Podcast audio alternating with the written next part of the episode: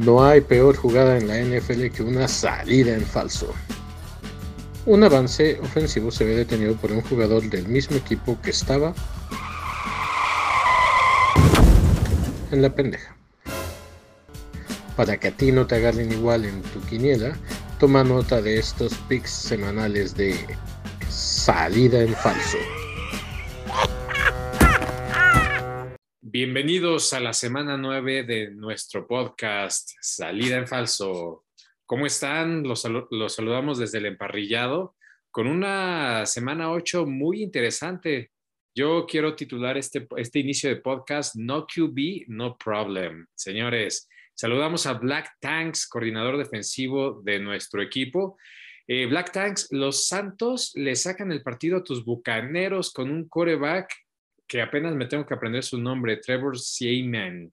159 yardas y cero intercepciones. Y nada más para que nos saludes y nos des tu comentario respecto a este, breve comentario respecto a este juego, este, recordarles que Tyson Hill se activa, está de regreso y aquí viene la controversia. Metemos a la navaja suiza, nos quedamos por ahí y por ahí en el, en el Twitter o en las redes sociales de Philip Rivers declaró que alza la mano para ver si los Santos lo quieren contemplar en caso de que lo, que necesiten. ¿Cómo ves este, eh, esta situación de los corebacks y los Santos contra tu equipo? Que se quede retirado Rivers. Esa es mi opinión.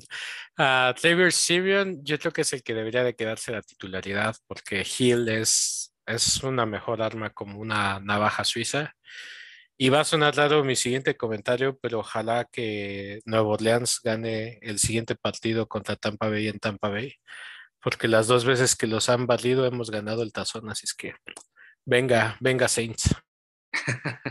Como dice este, nuestra queridísima Pam, MVP de nuestro equipo, este, ya estás viendo el beso medio lleno o algo así, ¿no? Fue Pam. Eh, Pam, Cooper Rush, ¿quién se sabía ese apellido y ese nombre? Aparte se sube el stage en, Sunday Night Prime Time y repasan los vikingos, le saca el partido. Este, son los vaqueros, eh, más bien dan los vaqueros un, golpe de autoridad sin Dak Prescott. Son un equipo balanceado gracias a su coreback suplente. ¿Cómo ves, Pam? Yo pensé, buenas noches a todos, ¿eh? yo pensé que justo, eh, como acabas de decir, Cooper, nada más era Cooper Coop, el de Rams, pero no, no, la verdad yo no tenía ni idea de un Cooper Rush, y a mí me sorprendió, 324 yardas en pase, o sea, dos touchdowns, sí, tuvo una intercepción, pero, o sea, este es, es tu coreback de banca, o sea, no es el titular, ¿qué darían equipos tener un coreback titular que hiciera lo que él hizo este domingo? Impresionante. Y como acabas de decir, justo, hacen que se vean mucho más fuertes, mucho más poderosos. Obviamente son el número de uno de su división, pero ya son contendientes, ya se está empezando a hablar sobre no nada más playoffs, ¿eh? sino de su conferencia, final de conferencia. Bien por Cooper Rush. Perfecto. Ahorita que hablemos de mi equipo, los vikingos, en el siguiente segmento, te voy a decir por qué no fue tan impresionante su, victoria. Pero el Chido One sí nos tiene que hablar de sus Jets. Él, él decía que los Jets iban a estar incluso hasta en postemporada al inicio de nuestro, en el capítulo 1 de nuestro podcast. Eh, queridísimo Chido One, coordinador ofensivo de este emparrillado, de este equipo. Mike White, aprendas ese nombre porque este coreback sale a jugar en su primer partido como, como profesional en la NFL y Sass es el único jugador desde 1950 con 400 yardas o más y 300 touchdowns en su primer juego en el escaparate. Y bueno, con esto... ¿Cuál es 303, güey? Perdón, sí. Estoy todavía este, pensando en, en, cómo me dejó los números de este, de este QB. Este, pues le ganan a los bengalíes, al sembrado número uno de la americana, cuando solo tenían una victoria en su campaña. Eh, ¿Qué significa este partido de Mike White para Zach Wilson, el drafteado número dos en este último draft? Queridísimo Chido Juan, te saludamos. A ver, Charlie, antes de que empiece a hablar de Miguel Blanco, voy a decir algo. Ja, ja, ja, ja, ja. Todos ustedes dudaron, les dije que los Steelers iban a ganar a los Browns. ¿Y qué pasó? Los Steelers le ganaron a los Browns. Y la más importante de todas, los empacadores se metieron a Arizona y le quitaron el invicto a los Cardenales 7-1. Así es que eh, ya sé que te quieres hacer el que se te olvida, Charlie, pero les dije y se cumplieron las predicciones de mi oráculo. Así es que buenas noches. Y sí, este, Miguel, Blanco o Mike White, este, pues sí, ah, creo que igual empieza a haber controversia en Nueva York con los Jets. Y, y como comentaste, rompió un récord, pero aparte también rompió un récord. Eh, la verdad es que los Jets, pues cuando han tenido equipos decentes, creo que ha sido a la defensiva. No creo que recuerden mucho así grandes equipos Jets ofensivos. La última vez que un coreback de los Jets eh, completó para más de 400 yardas fue hace 21 años, el 24 de diciembre de 2020. ¿Y quién creen que fue? Todavía estaba Vinny Testaverde. Fueron 481 yardas, o sea, tardaron 21 años en tener un coreback con 400 yardas y eso se traduce a 327 juegos que los pobres Jets no tenían un lanzador con 400 yardas o más y lo completó Mike White. Pues salió de la nada, igual que como decía Pam acerca de Cooper Rush, pues yo, yo ni tenía idea de, de, quién iba a jugar. Este, eh, habían buscado a Joe Flacco los Jets y, y había pláticas de que incluso iniciara el partido porque pues, ya estuvo con los Jets y al final se decidieron por Mike White y justo como dices, este, lanzó para 400 yardas y, y tres touchdowns. Y, pues todavía Zach Wilson está tocado, pero puede que haya controversia en, en, Nueva York con los corebacks, Charlie. Buenas noches a todos. Sí, y nada más para terminar tu comentario, cero pases de más de 20 yardas para Mike White. Play action, amigo. Es decir, leyeron bien al, al, al contrincante y se la aplicaron. Entonces, la reflexión aquí es este, qué significa un coreback eh, suplente y, qué peso juega en, equipos que tienen que ser este, contendientes, ¿no? Para seguir ganando. Entonces, pues ahí están los datos de tres corebacks que, que iniciaron esta semana, de los cuales creo que nadie teníamos en el radar, inclusive muchos nombres nos estamos aprendiendo, pero pues sacaron a su equipo Avanti. El primero contra, pues, el, el, el que puede ser también MVP de la, de la campaña, ¿no? Contra Tom Brady, contra el GOAT, el, este, ahí en Los Santos. El segundo, eh, tengo mis dudas con Cooper Rush, la verdad. Lo que pasa es que sonó mucho porque jugó en el escaparate del Sunday Night Football. Y el tercero, que sí, en estadística se llevó los comentarios y ganándole un buen equipo, ¿no? Eh, con, esta, con estos comentarios le cedemos el micrófono a nuestro queridísimo amigo Black Tanks para que nos hable de los partidos que de, esta sección que tenemos de los partidos que están bajo el radar, partidos que casi todos creemos coincidimos, están muy inclinados hacia un lado, pero puede haber alguna sorpresa. Black Tanks, adelante. A vez le vamos a dejar los micrófonos a nuestra MVP, Charlie, que nos, que nos comente de estos partidos. Ah, perfecto. A ver, cedemos la palabra a nuestra MVP. Arráncate. Mira, son partidos bajo el radar, siempre y cuando no sean tu equipo, ¿no? Porque obviamente aquí está mi equipo, yo, para, o sea, obviamente para mí no está abajo del radar, pero sí, en general, eh, mira, empezamos con los Jets contra Indianapolis, todos dijimos Indianapolis. Eh, Cleveland eh, contra Cincinnati, la mayoría dijimos Cincinnati, Charlie. Pues lo que pasa es que este, o sea, yo estoy escogiendo Cincinnati ahorita, pero puede que cambie mi pick por, por Cleveland porque a Cincinnati lo ganaron, como ya lo dije en la, introducción del, de este, los corebacks, con un sistema de play action y con un juego eh, ofensivo terrestre contundente. Entonces, cuando tienes a Nick Chubb y tienes a, eh, recuérdame, recuérdame al, tercer corredor de, Cleveland que salió a comerse el partido hace dos juegos. The, Ar Ernest Johnson. The Ernest Johnson, que fue un monstruo que salió con todo. Creo que es una combinación que podía podría marcarle la derrota a Cincy. Ahorita eh, los tengo como ganadores, pero ojo con este upset alert. Bien, el siguiente partido es Dallas contra Denver. Dallas está en casa, todos decimos que Dallas va. El siguiente partido es Miami contra Houston, es en Miami. casi todos dijimos Miami. Thanks, tú dijiste que Houston. ¿Por qué? Creo que es el único partido en el, en el calendario de Houston que tiene oportunidad de, de ganar.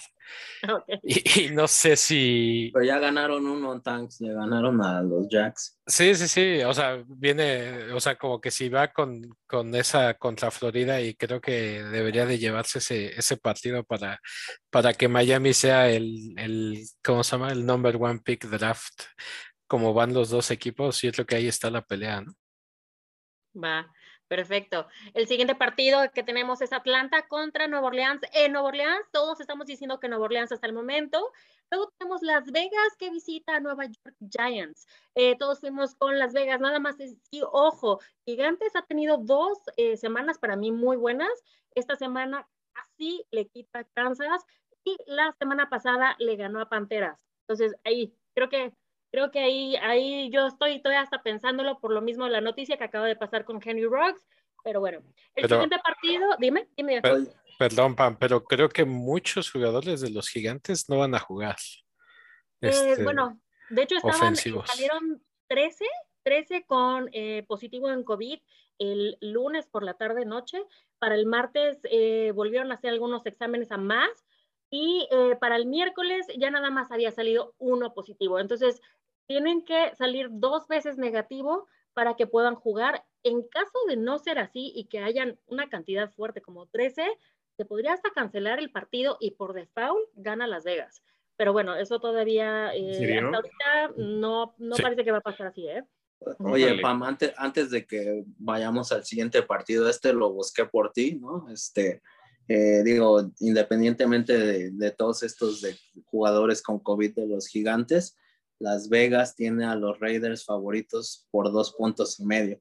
Se me hizo medio bajo, pero sí, sí dan favoritos a tus Raiders. Sí, justo, o sea, sí, te digo, por eso eh, sí son favoritos, pero es por muy poco, porque realmente Gigantes ha dado buenos partidos. Los últimos dos partidos ha estado muy buenos sus, sus partidos para verlos como espectador. O sea, ya si eres obviamente fan, pues mejor aún, ¿no? Bien, el siguiente partido es Nueva Inglaterra contra Carolina. Eh, la mayoría dijimos que Nueva Inglaterra, pero Charlie, otra vez la discordia. Nos estás diciendo que Carolina. Tengo un buen dato. O sea, Carolina es un equipo que se le complica muchísimo a los, a los Patriotas. 4-3 en favor a Carolina la serie. Es una serie no tan, no tan añeja y desde el 2002 los Patriotas no ganan en Carolina. Entonces, eh, hay partidos que se complican solo por, porque así es, ¿no? Eh, eh, comentabas hace rato de lo bien que jugó los gigantes en, en Arrowhead. Te doy un dato, Pam. Los gigantes tienen una hegemonía sobre los Chiefs de 13-3. Entonces, este es un partido de ese tipo, donde los, los, las Bien. Panteras suelen ganarle a los, a, los, este, a los Patriotas. Yo lo tengo como un upset. Va, bien. El siguiente partido es Buffalo contra Jacksonville. Eh, todos dijimos Buffalo. No sé, Chido Juan, si de casualidad tendrás ahí lo que Las Vegas dice a favor de Buffalo. Sí, obviamente ¿Sí? el favorito son los Bills, pero Ajá se me hizo hasta medio bajo, los tienen favoritos solo, solamente por 10 puntos y medio, pero pues como le fue a Jacksonville en Seattle contra los Bills, no, no creo que esté nada cerrado, pero pues solamente 10 puntos y medio. Me extrañó que no fuera más alto. Sí, porque lo hemos visto más alto esta temporada con, justo, con Buffalo.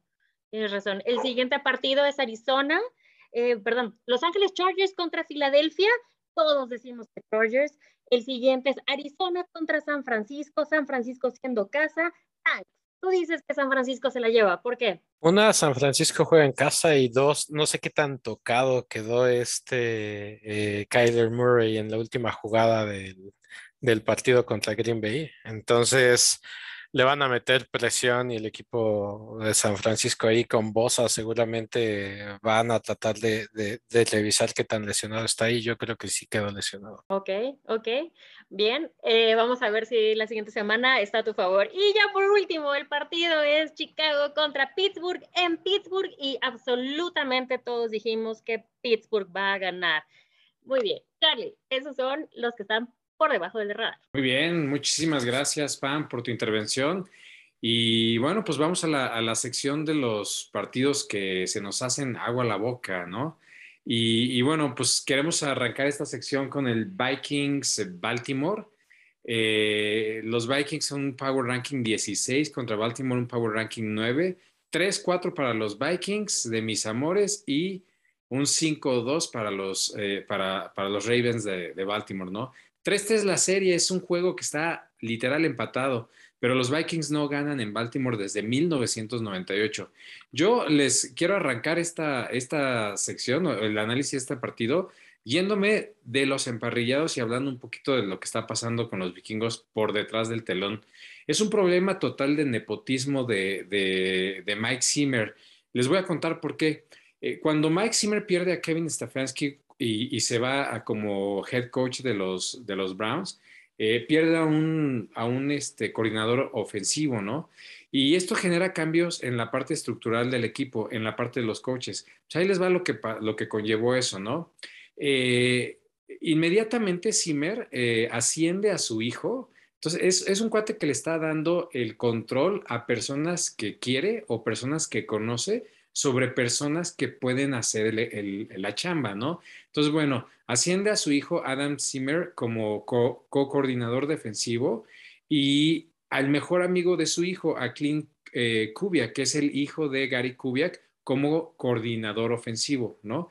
Entonces, este, son personas que no están tan capacitadas para eso y ya está mermando en, el vestidor. Empiezo a, poner, a, pasar a mis vikingos como eh, un equipo en, vestidor roto, porque después de la derrota contra un equipo eh, sí potente, la verdad es que lo, que hizo Dallas contra mi equipo en casa, pues no le quito méritos, pero este, eh, al terminar el partido, el superestrella el receptor Adam Tilling ya empezó a públicamente eh, criticar la falta de entusiasmo y entrega de, de Mike Zimmer, el, el, head coach, ¿no? Entonces, como lo dije hace un par de semanas, cuando ya empieza a haber problemas de vestidor y se empiezan a conocer estas cosas y llegan hasta el, hasta el fan, pues definitivamente este es un equipo que está medio roto. Tendrían que pasar muchas cosas para que el Purple Rain le gane al otro Purple Rain, así es que lamentablemente los vikingos perderán en Baltimore. Eh, yo tengo unos datos así rapidillos de Minnesota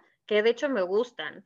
Eh, ¿Sabes qué es el número dos en sacks? Tiene 24 sacks este año, está atrasito nada más de Rams. Rams tiene 25 sacks, o sea, está a nada prácticamente de estar empatado en número uno. Y obviamente creo que esto le va a afectar mucho a Baltimore. Obviamente Lamar Jackson es la potencia de Baltimore, ¿no?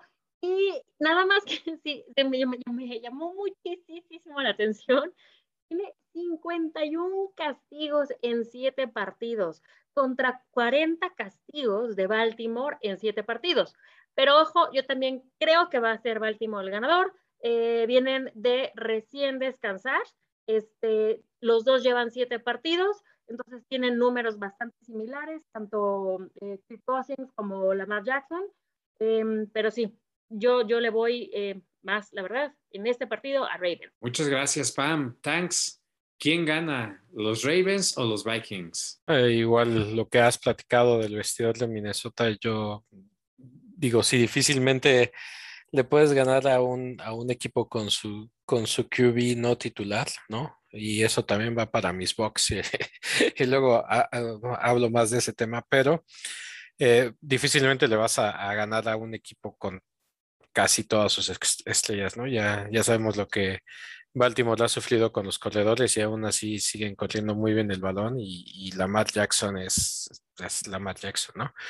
Eh, hay muchos jugadores como, como que están, eh, no, todavía no saben si van a jugar y la mayoría de los de vikingos son en la defensiva. Entonces, si esos cuatro jugadores, entre ellos Anthony Barr, Michael Pierce, Cameron Danzler, o sea, no, no juegan, yo creo que se les va a complicar, eh, complicar mucho, ¿no?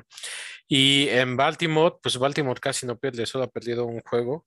Eh, van, van a estar en casa, le han ganado equipos fuertes en casa, entonces yo creo que se debería de llevar este partido Baltimore. Muy bien, nada más una acotación. Baltimore lleva dos, dos juegos perdidos ya, su récord es 5-2. En, en, casa, en casa uh. solo ha perdido uno. Sí, es un, es un estadio que se les complica muchísimo a, a los visitantes. Baltimore está muy bien, es una perrera literal meterse a Baltimore.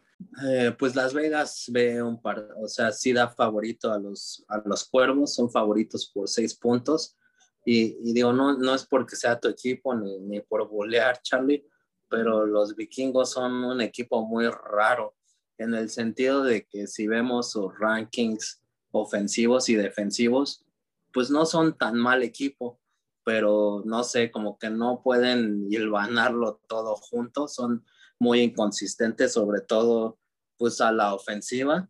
Eh, en el partido contra los Vaqueros, nueve de sus doce posesiones duraron cinco o menos jugadas, este, Charlie.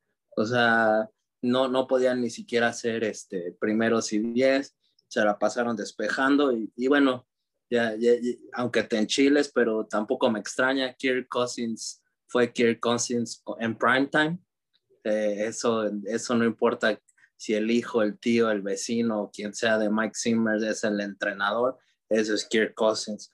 Y, y nada más para recordar contra, contra qué corebacks han perdido tus vikingos, ya perdieron contra Cooper Rush, perdieron contra Matt Moore y perdieron contra Chase Daniel. Esos son tres de los corebacks que han perdido. Y sus siguientes tres partidos son Lamar Jackson, Justin Herbert y espero que Aaron Rodgers, que ya haya regresado de, de, de COVID. Pero, o sea, perdieron contra estos tres. Ahorita no hablamos les, de Green Bay. No les vaticino gran cosa a, a, a, a, tus, a tus vikingos esta temporada. Ya están cuatro juegos detrás de, de en la división. Entonces, yo, yo no sé, no, no, no sabía esto que estabas contando de, de, un poco de drama en Minnesota, pero ¿crees que está en riesgo el trabajo de Zimmer si siguen perdiendo este Charlie? Y que tal vez lo corra. La verdad es que es algo que yo he querido desde hace una temporada. Este, lo malo de, ser fan de un equipo tan, tan mediocre como los Vikings en, esta campaña es que te tienen en la tablita. Es un equipo eh, que se camuflajea muy bien. Puede jugar un tú por tú contra el mejor equipo de la, de la liga y perder, y después contra el peor equipo de la liga, jugar un tú por tú también, jugar muy mal y perder. Entonces, híjole, ¿qué te digo, queridísimo este contrincante de, emparrillado? Pues la verdad, ojalá que sigan perdiendo y ojalá que, que lo corran. La verdad es que su tiempo ya, terminó, ¿no? Y, rápido los cuervos, como bien dijeron, los cuervos estuvieron en descanso y ahí les van las cifras de John Harbaugh antes y después del bye week. Eh, bajo John Harbaugh, eh, antes del bye week, los cuervos son tienen una marca de 49 ganados, 39 perdidos y después del bye tienen una marca de 80 ganados y 40 perdidos. Wow. O sea que, que los cuervos después de descansos, tradicionalmente bajo John Harbaugh, eh, pisan el acelerador. Eh, como, como bien lo dicen, este, eh, pues lo, los vikingos creo que están permitiendo alrededor de 120 yardas por juego a, a nivel terrestre y la verdad es que de ahí se van a aprovechar los cuervos. Eh, yo no creo que sea un partido cerrado y se lo van a llevar los cuervos. Muy bien, querido Chido Juan. Eh, Tanks, antes de pasar para el siguiente juego, nos han pedido mucho una mini sección cada vez que se pueda de el glosario de la NFL para mi tía que quiere empezar a ser fan y tiene 78 años. ¿Qué es un bye week, querido Tanks? Explícale a la, a la gente. Claro, el, el bye week, como como todos saben, la NFL es demasiados golpes y demasiadas lesiones como podemos ver esta temporada en particular, ¿no? Entonces, normalmente después de la tercera, cuarta semana se le da descanso a alrededor de dos o cuatro equipos, dependiendo de la semana. Y a esa semana donde no tienen partido esos equipos se le llama bye week. Perfecto. Pues ahí está, la semana en la que descansa tu equipo se llama bye week, así de fácil. Pues ahí están los comentarios sobre el, el, primer partido de esta sección y el segundo partido nos ofrece un Green Bay con el Power Ranking número uno. ¡Au! Ese Power Ranking tan mentiroso, hombre. Contra unos Kansas City visitando el Arrowhead Stadium eh, con un Power Ranking número 12. 7-1 para Green Bay, 4-4 la marca para los jefes de Kansas City. Siete ganados, cinco perdidos, un empatado en favor de los Chiefs. O sea, los jefes tienen ahí la, la ventaja histórica. Y 3-1 en los últimos cuatro juegos a favor de los Packers. Lo que pudo haber sido casi, casi el proclamado supertazón de esta temporada, más bien parece como un partido, pues no tan atractivo y no tan parejo. Querido eh, Chido One, arráncate defendiendo a tu equipo. ¿Lo van a ganar sin Aaron Rodgers, que hoy dio positivo a COVID? Ah, está cabrón. Las Vegas veía favorito a los jefes por tres puntos y medio. Eh, como dices, es en Arrowhead. Pues yo, como buen Homer, seguiré respaldando a mis empacadores. Van ocho semanas que ustedes dudan de ellos y semana con semana les digo por qué son buen equipo y siguen sin creer. Pero esta sí es como... Ah, y, y, lo, que, lo que más me molesta y, y, e, es el hecho de que pues Aaron Rodgers no está vacunado, ¿no? Este, esto se pudo haber evitado, dio positivo. Yo eh, estaba leyendo reportes de, acerca de su estatus de vacunación y pues la NFL eh, confirmó que no va a jugar porque no está vacunado y dio positivo digo, espero que se recupere, pero la verdad, eh, pues siendo el líder del equipo es como muy responsable. Te estuve haciendo burla, Charlie, hace algún tiempo acerca de Kirk Cousins, que decía que no se vacunaba, ¿no? Y incluso te dije, pero eso pone en riesgo a, a, tu equipo y ve, nos, me, me, explotó eso en la cara porque pues ahora Aaron no juega. Pues sí, tres puntos y medio. Eh, yo creo que la línea en Las Vegas va a cambiar. No es que los jefes estén, eh, la verdad es que tuve chance de verlos un rato ayer contra los gigantes en casa y ganaron por un gol de campo. O sea, ¿cuándo, veíamos que pasara eso con los, con los jefes? Eh, y, y, los jefes tienen que apretar sus siguientes tres partidos. Bueno, reciben a, reciben a los empacadores el domingo Después, Pam, yo creo que la siguiente semana hablaremos de este, pero van a Las Vegas y luego reciben a los vaqueros. O sea, ya, yo, ya para mí, o no sé qué opinen ustedes, pero yo ya hasta dudo si los jefes van a ir a los playoffs, tienen que empezar a, apretar y pues tienen que aprovechar este partido donde no va a estar Aaron Rodgers. Eh, sufrieron, como bien les dije, contra los gigantes y unos gigantes que no traían ni a Saquon Barkley ni a Kenny Galladay y perdieron a Sterling Shepard, eh, que es el wide receiver 2 durante el partido. Y aún así, al final del partido apretaron los, los, los jefes, eh, pero era Daniel Jones, ¿no? Y solamente ganaron por un gol de campo. Eh, la defensa se vio un poco más decente. en mis notas decía, los siguientes tres corebacks que se enfrentan eran Rogers, Carr y Dak Obviamente no va a ser Rogers, va a ser Jordan Love. Eh, Derek Carr si juega, no sé si Dak Prescott esté listo en un par de semanas, no sé cuál es su estatus. Y, y, la verdad es que la ofensiva de los jefes lo hemos estado hablando, pero estamos tan acostumbrados a ver todas esas jugadas explosivas no, no está pasando. Tuvieron dos entregas de balón de, de Patrick Mahomes, no, no sé si IPAM trae estadísticas, pero según yo es el coreback con más intercepciones ahorita en la liga, Patrick Mahomes, según yo, y tuvieron 12 castigos contra los gigantes. Eso, eso no es Chiefs-like, ¿no? No, no, no, no es propio de los jefes. Entonces, pues por esas razones, y, sé que me voy a ver muy, muy, muy localista, pero creo que los empacadores tienen una oportunidad aún de, de ganar en Arrowhead, ¿no? Este, eh, ganaron, ganaron en Arizona y tampoco Aaron Rodgers necesitó lanzar ni ser Superman. Eh, fue más este, por la vía terrestre con 151 yardas y 34 acarreos entre AJ Dillon y, Aaron Jones que, ganaron. La defensiva en general se dio bien. Eh, es un equipo que ha estado lleno de lesiones y aún sigue ganando. Eh, lo puse que es como algo especial, pero no sé sin Aaron qué va a pasar.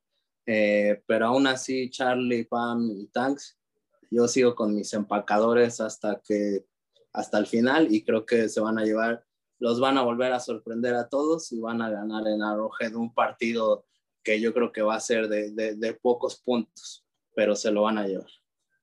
Pues eh, Chido One pone en riesgo el oráculo, su sección, su autoproclamada sección, el oráculo de Chido One, y se queda con los Green Bay Packers. Tanks, ¿cómo ves este juego? ¿Quién se lo lleva?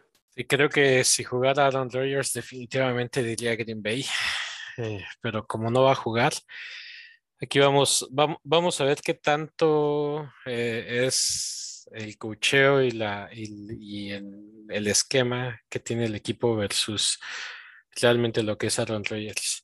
No sé si Chido One quiere que Jordan Love gane y arrase y haya controversia de QB, si entonces digamos Love o Aaron Rodgers, ¿a quién, no, quién ponemos?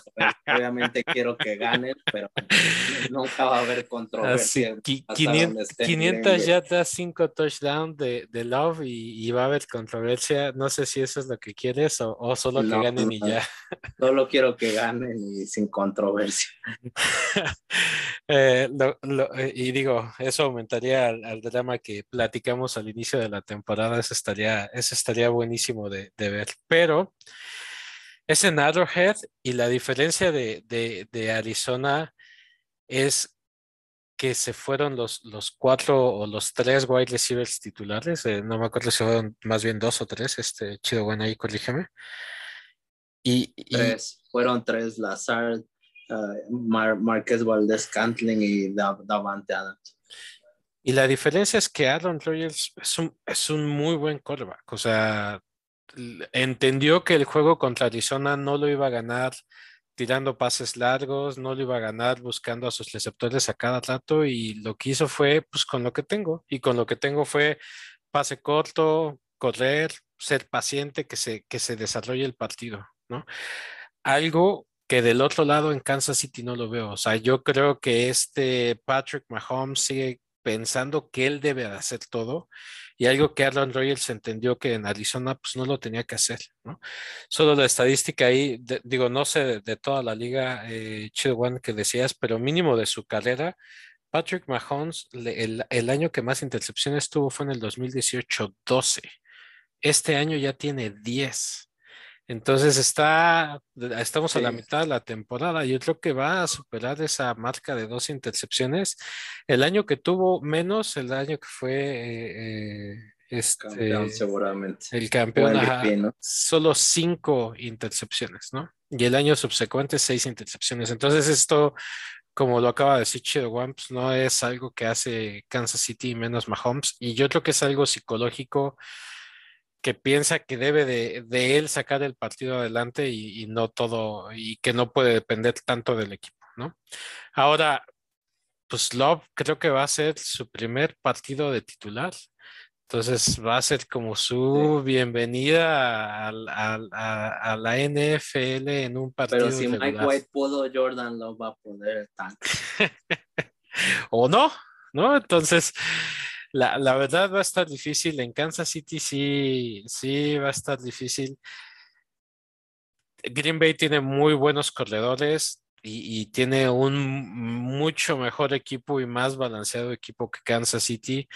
La defensiva de Kansas City acaba de adquirir a, un, a Ingram, un liniero defensivo de Pittsburgh por la sexta ronda. La verdad, aunque Ingram en su momento con los Chargers se me hizo un muy buen linebacker que normalmente lo utilizaban como, como para atacar al quarterback, la verdad no creo que eso sea, sea suficiente.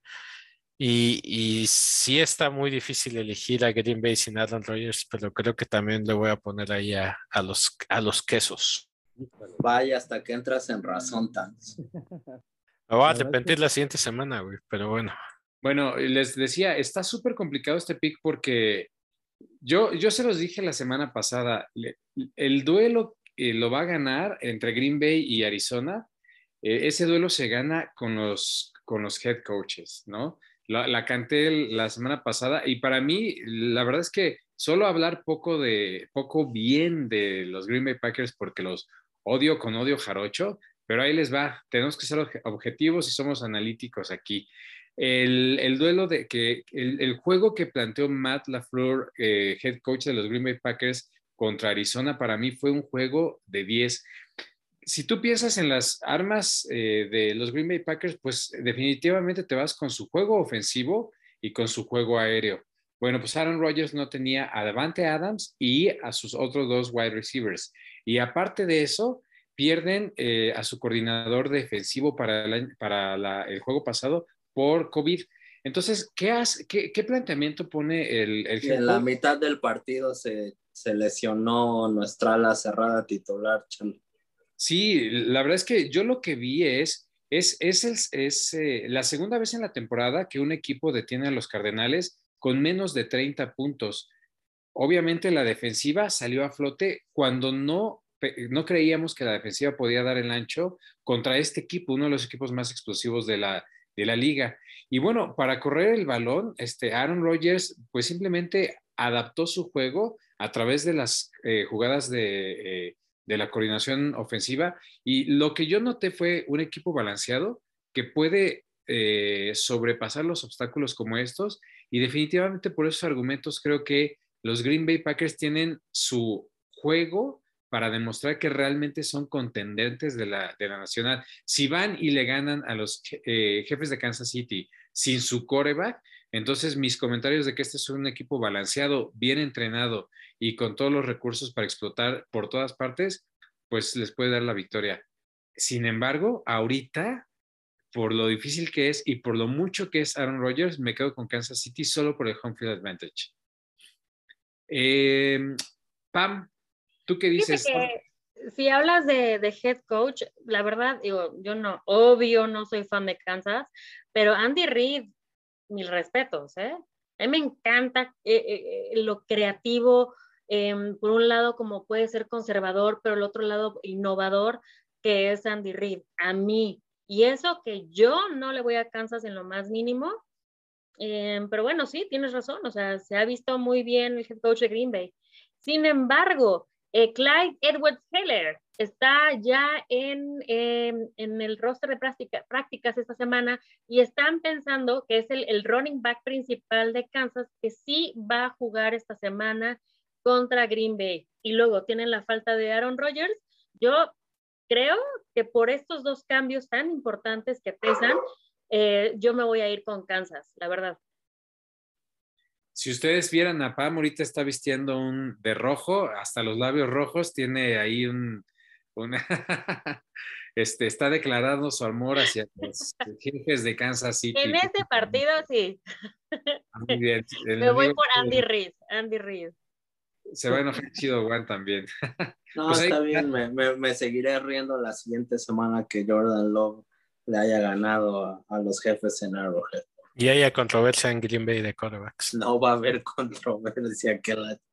La verdad es que para mí es gana-gana, ¿eh? Si, si gana Kansas es porque yo, yo tengo a Clyde Edwards Heller y lo tengo en mi fantasy, entonces regresa, me hace puntos. Si gana Green Bay, por mí mejor, porque es el archienemigo Kansas de Raiders. Entonces, cualquiera de estas dos para mí me encantan.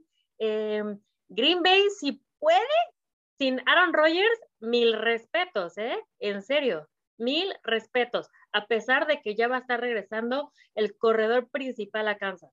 Entonces, este es un partido que sí tenemos que ver. Yo creo que todos se tienen que sentar ahí enfrente de la televisión. Sí, hay, y, más que nada lo que hay en juego, ¿no? Seguir, seguir eh, cosechando un camino para tener el home field advantage al final de la temporada. O sea, Green Bay está en una posición que no puede perder los juegos simplemente por ese, ese lujo, ¿no?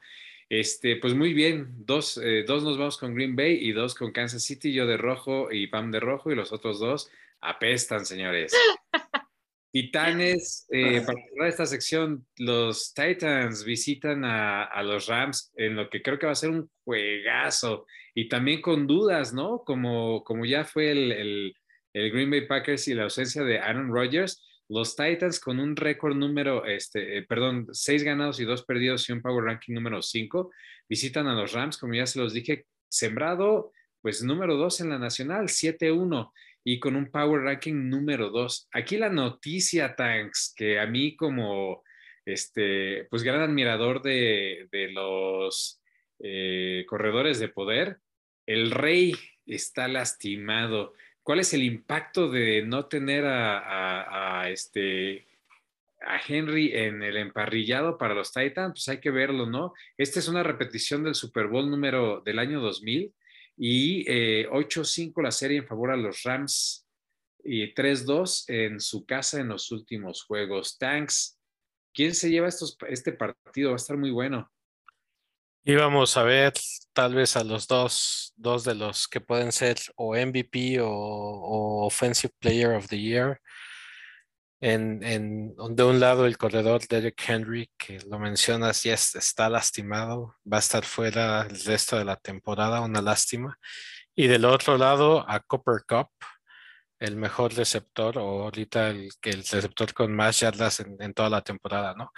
Ambos muy parecidos, eh, Derek Henry 937 yardas y todo parecía indicar que iba a romper las 2000 y tal vez por ahí eh, siendo ambicioso hasta romper el récord de toda la temporada se lastima, pues ya ese sueño ya, ya se acabó, ¿no? Y del otro lado, Copper Cup 924 yardas, iba a ser un, duelo de, de, de ofensivo, de ver a estas dos grandes jugadores de, de cada lado. Lástima, la verdad, que nos han quitado al rey. El rey ha muerto, por lo menos por esta temporada. Y, bueno, dado eso, a mí se me hace como muy difícil ver a Tennessee en este partido poder llevarse, eh, ganar ante los Rams. Ya encontraron el reemplazo de, de Derrick Henry. Vamos a platicar un poco más al rato de, de, esto, pero Adrian Peterson parece que va a ser uno de los que va a estar ahí este, dentro de este comité de running backs.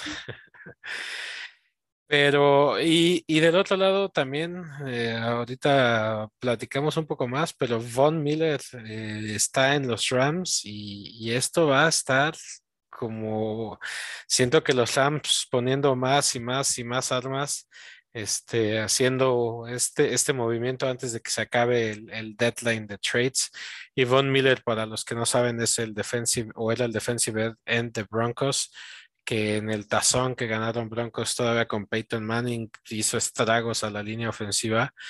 Entonces va a ser, lamentablemente, yo quería ver a Henry en este partido, no se va a poder, pero yo creo que por todo esto Los Ángeles Rams deberían de ganarse deberían de ganar este partido. Pues ahí están los Rams poniéndole un arsenal todavía más completo a Matt Stafford, pese a que eh, este, el Chido One decía que era un coreback que no da el ancho. A ver, Chido One, pues cada vez le ponen más, una pieza más para que llegue al supertazón. ¿Cómo ves este juego? ¿Quién se lo, quién se lo lleva? Las Vegas ve favorito a los Rams por un touchdown, por siete puntos, y estoy de acuerdo con, con el Tanks, que pues es una lástima no poder ver a, King Henry. Nada más, Charlie, creo que en dos o tres semanas los carneros de el muerto de Matthew Stafford van a Lambeau Field y pues ahí, como siempre, le van a temblar las rodillas y súmenle otra derrota a los Rams, pero eso ya hablaremos otra semana cuando les toque visitar a, a, los empacadores. Eh, pues los Rams van con una marca de 7-1. Sus últimos tres juegos pues digamos que fueron contra rivales fáciles en, teoría, jugaron contra los gigantes, los leones que no han ganado y los, y los tejanos que tienen un ganado, un, con un récord entre los tres, de, tres ganados y 20 perdidos. Los, dos de estos partidos fueron de visita y, y pues fácilmente le pudo pasar lo que le pasó a los bengalíes de perder contra los Jets y pues hay que reconocerles, ¿no? Tal, vez no impresionaron ni lo que sea, pero van 7-1 y 7-1 a estas alturas eh, no, es, no es una marca fácil. Eh, tienen un muy buen equipo. Eh, tienen, pues creo que hemos hablado de su ofensiva. No sabía que Cooper Cup ya está casi en las mil yardas. está wow. sus receptores Cooper Cup, Robert Woods y Van, Van Jefferson. Esta, eh, Van Jefferson no acabó el partido, el último partido, y acaban de soltar a Deshaun Jackson los, los Rams. Eh, entonces creo que ahí eh, con, con, la lesión de Jefferson y pues nada más con Copy Woods, no sé si van a tener que buscar algún receptor para el muerto de Stafford, ¿no? pero pues en este partido creo que se lo van a llevar. Tennessee ganó un juego divisional eh, en Indianápolis que no es fácil. Creo que Tanks había dado o, había dado este, esta cifra o, me la platicó que eh, nunca habían el coach de Tennessee nunca había barrido a, a Indianápolis y esta vez sí se pudo hacer y ganaron sin mucha contribución de Derrick Henry, ¿no? Este, creo que estuvo fracturado en todo el partido y siguió jugando. Eh, este partido fue básicamente de AJ Brown, tuvo 16, 10 recepciones y 155 yardas con un touchdown. Y, lo que decías, este, Tanks, de que pues probablemente iba a llegar a las 2.000 yardas, muy probablemente, nada más les quiero dejar este dato de que pues también eh, era la pieza clave y Pam lo ha mencionado en otros podcasts de Derek Henry, pero llevaba 219 acarreos de Derek Henry y con eso estaba proyectado a romper el récord de temporada regular de 416 acarreos de Larry Johnson de Kansas City en algún momento. O sea, ya iba a la ya iba a un poquito más de la mitad y como a mitad de temporada. Entonces, pues también ya, ya lo estaban usando demasiado, no, no sé cuántos acarreos en los últimos años, ya, ya también pobre Derrick Henry, e, espero que se recupere. Creo que mencionaban que si los Titanes llegan a, playoffs, creo que puede regresar, ¿no, Tax? Y, y, digo, pues en general creo que los Titanes tienen buen equipo, pero es muy complicado con, sin un equipo completo y sobre todo sin Derrick Henry meterte a Los Ángeles y ganar y creo que los Rams se van a llevar este partido. Híjole, yo, yo creo que, a ver, este, obviamente como aficionado de los Vikings, pues conozco muy bien la trayectoria de Adrian Peterson. All Day regresa a los emparrillados. Esa es una muy buena noticia para mí porque pues es un tipo que tiene todas las ganas. Obviamente ya es un corredor de 34 años de edad y va a estar tratando de tomar el lugar del rey, ¿no? Eh, eh, fue para mí de los mejores corredores que he visto jugar en su, en su prime, pero pues ahorita viene a cumplir con el papel nada más, ¿no? Lo interesante es que está eh, buscando romper el récord, creo que es de Barry Sander, y llegar al, me parece que al tercer o cuarto lugar este, de, yardas totales en su historia acarreando el balón. Eh, yo creo que los Rams podrían ser un equipo como los Steelers el, año pasado. Ellos, ya lo dijiste bien, eh, Chido One, pero pues solo tienen una victoria de calidad en serio contra los Bucaneros. De ahí en fuera le ganaron a los Osos, a los Colts, a los Seahawks, a los Giants, Lions y Texas. Tú solo mencionaste los últimos tres encuentros, pero si nos vamos para atrás, pues los Bears, los Colts, los Seahawks, son todos de marca perdedora también. Entonces, no Bueno, pero despedazaron a los Bucaneros, ¿no? Eso debe de contar de algo, ¿no, Charlie? No lo sé, querido Chido Juan. La verdad es que yo, yo sí veo, el, o sea, a estas alturas de la temporada ya empiezo a analizar contra quién jugaron y, por qué es que tienen ese récord. Por otro lado, los Titanes, eh, que tienen un partido menos eh, ganado, tienen seis y no siete, le han ganado dos veces eh, a los Colts, que siendo no un equipo con marca ganadora, hay que tomar en cuenta que ese partido es muy complicado para los Titanes. Y como ya lo hemos dicho, su head coach nunca había barrido la serie. Entonces, pues sí fue un crecimiento con, esta, este, con este barrer la serie en esta campaña. Y después le ganó a Kansas City, que eh, ya empiezo a dudar si fue una, una victoria convincente o no. Y pues sí fue convincente porque les metieron treinta y tantos, ¿no? O sea, no estuvo cerrado, ¿no? Sí, sí, la verdad es que yo creo que los Titanes son un mejor equipo que han tenido pruebas más difíciles y para mí la temporada de los Rams en realidad empieza ahorita. El, o sea, ¿dónde puedo decidir yo? Pues qué tan, qué tan afinado va a ser, va a salir eh, Adrian Peterson y si juega a la mitad de lo que se le pide, yo creo que los Titans se pueden llevar este juego como un offset. ¡Pam! ¿Estoy alucinando? Eh, pues bueno, todo puede pasar. directo, Pam, Pero yo siento que Los Ángeles quiere llevarse a alguien a casa para su Super Bowl.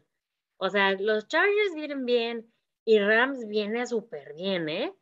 Chécate esto, de castigos, Tennessee lleva 55 castigos en esta temporada, mientras que Rams lleva 31 castigos en 8 partidos. Están jugando muy limpio los Rams.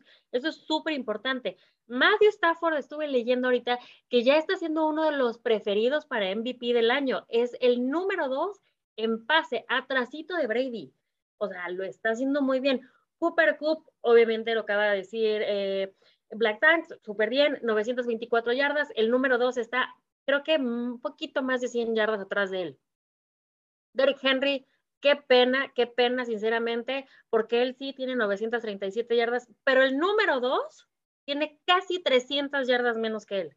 O sea, está impresionante la máquina que es Derrick Henry. Y como lo dije, y Chido Juan lo acaba de decir, el problema para mí de Tennessee es que es una ofensiva muy predecible, siempre a Derrick Henry. Derrick Henry, o sea, tiene, nada más lo están jugando y lo están jugando.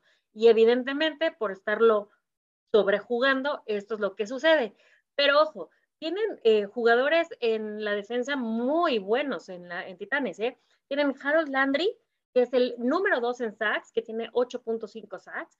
Tienen a Kevin Bayard, que es el número dos en intercepciones de la liga, con cuatro intercepciones. Ojo para Matthew Stafford en este juego. Puede ser que ahí le estén haciendo una intercepción. Em, pero sí creo que es mucho más limpio Rams y mucho más completo. Ahora, este es, este es un punto bien interesante que lamentablemente ya no lo vamos a ver hasta el final de la temporada, porque pues obviamente Derek Henry ya no va a estar eh, las siguientes ocho semanas, me parece. Pero del 1 al 19 eh, de jugadores que han hecho mayor puntos son pateadores, excepto dos. Uno es Derek Henry y el segundo es Cooper Cup. A mí me hubiera encantado ver este partido que se enfrentara el primer running back con más puntos que 62 puntos que tiene hasta ahorita y Cooper Cup con más puntos que son 60 puntos. O sea, hubiera sido impresionante ver este partido. Tristemente, no va a estar eh, Derek Henry, pero también va a ser un partido muy bueno. Yo se lo doy a Rams, está en casa y porque obviamente no se les fue su amuleto de la suerte. Muy bien, y bueno, pues este, en, la sección eh, hot para adultos, la parte swinger, que te la presto, que me la prestas, que te la doy, que me la das. El trade, eh, trade deadline, el querido Tanks se quiso ir a estas turbulencias aguas de nos intercambiamos jugadores. Cuéntanos qué nos tienes en esta nota, eh, Black Tanks. Y lo más sorprendente es Rams y su, y su plan no sé si ustedes sepan, pero con este plan que ellos hicieron, tienen, van a ser siete años que no van a draftear en la primera ronda de la NFL. ¿Qué hicieron con todos estos movimientos? Adquirieron obviamente a Jalen Ramsey hace dos años, que es creo que el mejor cornerback de la liga, y si no el mejor, uno de los tops. También, eh, y por él dieron dos rondas. Eh, por ahí también dijeron Matthew Stafford y también dieron dos rondas más, que aquí Chido One dice que eso, eso no lo debieron de haber hecho. Qué pérdida de, de picks, pero bueno. Qué pérdida picks. Y están en este plan, eh, obviamente el siguiente año ya no tenían este draft en la posición número uno, pero por Von Miller, el, defensive end o linebacker, no sé cómo está catalogado ahora, de, Broncos, dieron dos eh, la, segunda y la tercera picks del siguiente año, ¿no? Entonces, es un equipo que todo al asador para que puedan llegar este año a, el, debe de ser a ganar el Super Bowl, ¿no? En casa, exacto. Entonces, pues está ahí el, el creo que ya no, obviamente ya pasó el trade deadline, ya, ya, no hay, ya no hay más, pero este es, Von Miller es su última pieza y vamos a ver si le sale. La verdad está, está interesante, pero ustedes darían todo eso para llegar al tazón y ganar el tazón? Por Matthew Stafford no darían, por Matthew Stafford no darían ni un six de Chévez ni Black Tanks. ni un six. Si ganan el tazón ya te arrepentirás y dirás que, que fue bueno o no no lo van a ganar con más bueno, ahí... Es el número dos ahorita, ¿eh? con más eh, yardas lanzadas con 2.477. O sea, es el número dos coreback. En serio, pues sí, pero ya, los favoritos MVP. ya, ya te dio la lista este Charlie de contra quién ha jugado, a excepción de los bucaneros, que, ¿quién era? Los osos, los tejanos, los leones, este, ¿quién más, Charlie? Jackson, creo, puro muerto. Sí, pues así yo también lanzo para 7 mil yardas. bueno, y, y, con el, y con la mano que no te estás agarrando la barba, güey. y, en, y en el otro, el otro sonado que acaba de decir eh, Charlie, obviamente, para tratar de cubrir esto que se fue King Henry en estas últimas semanas, Adrian Peterson firma con Tennessee. Creo que todavía no va a jugar, creo que va a ser, creo que ahorita está firmado solo el squad, porque antes de él está Jeremy McNichols, Donfield Hildreth y Mickey Sargent. Sas, a ver si alguno de esos tres nombres los vamos a reconocer en unas semanas. O... Suenan más como una firma de abogados que corredores. sí, seguro. Bueno, y ahí eh, eh, Adrian Peterson, lo interesante, lo que comentabas, Charlie, es que si llega a ganar 460 yardas, eh, durante este cierre de, temporada podría rebasar a Barry Sanders para romper el récord de más yardas en toda la en toda la, su carrera, ¿no? Entonces eso va a estar interesante. Y ya habían pasado, pero creo que no los nombramos y vale, vale la pena nombrarlos antes de, ayer que fue, bueno, de, perdón, del martes que fue la, la, la fecha límite para hacer estos trades. Stephen Gilmore, el cornerback de Nueva Inglaterra, lo mandaron a Carolina, entonces ya lleva creo que como dos semanas desde ese movimiento.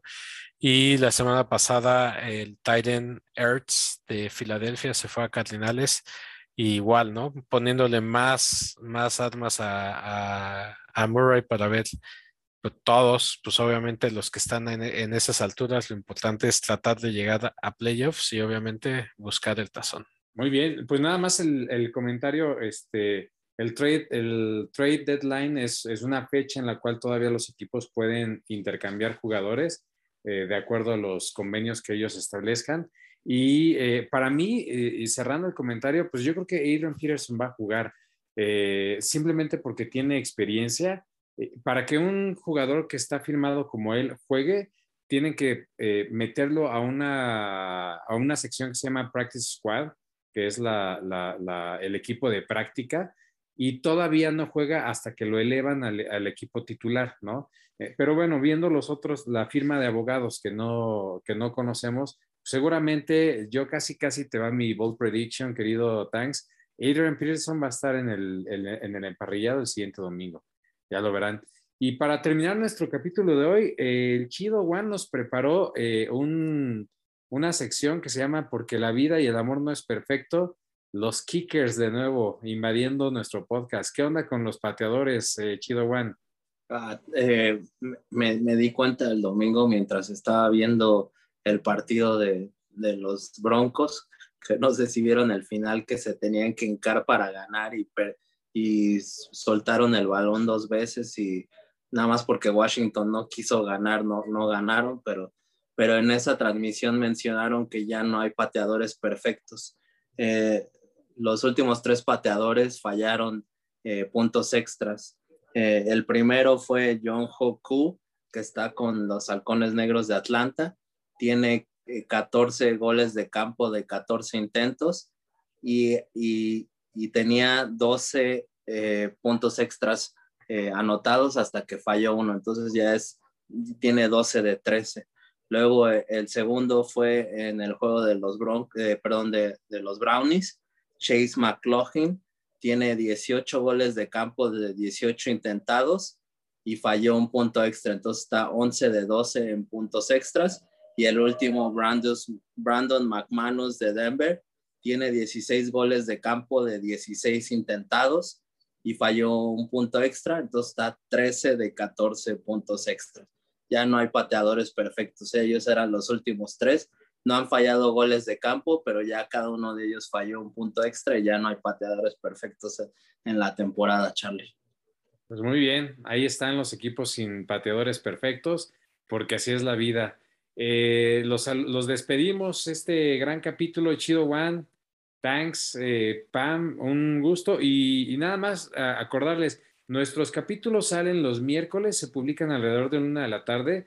Hoy, por una situación especial, lo publicaremos el jueves. a- a- a- eh, ya, ya visítenos en nuestras redes sociales para que estén al tanto y nos escuchen. Sin más ni más, De- Amigos. de- detuvo, la, detuvo la prensa Chido One porque sabía la noticia de Aaron Rodgers. exacto. Por eso nos tomamos. Y la de, y la de Ay, sí le había dicho que no se había vacunado. Sí, me ¿Por qué no mandó nos un texto? Y, me dijo, güey, no voy a jugar. Y pues, por eso les dije que aguantaran ahora. Muy bien, pues para verles todo el panorama este, completo desde de, de la semana, nos pasamos por un día. Nos vemos la siguiente semana. Gracias. Buenas noches. Buenas noches a todos.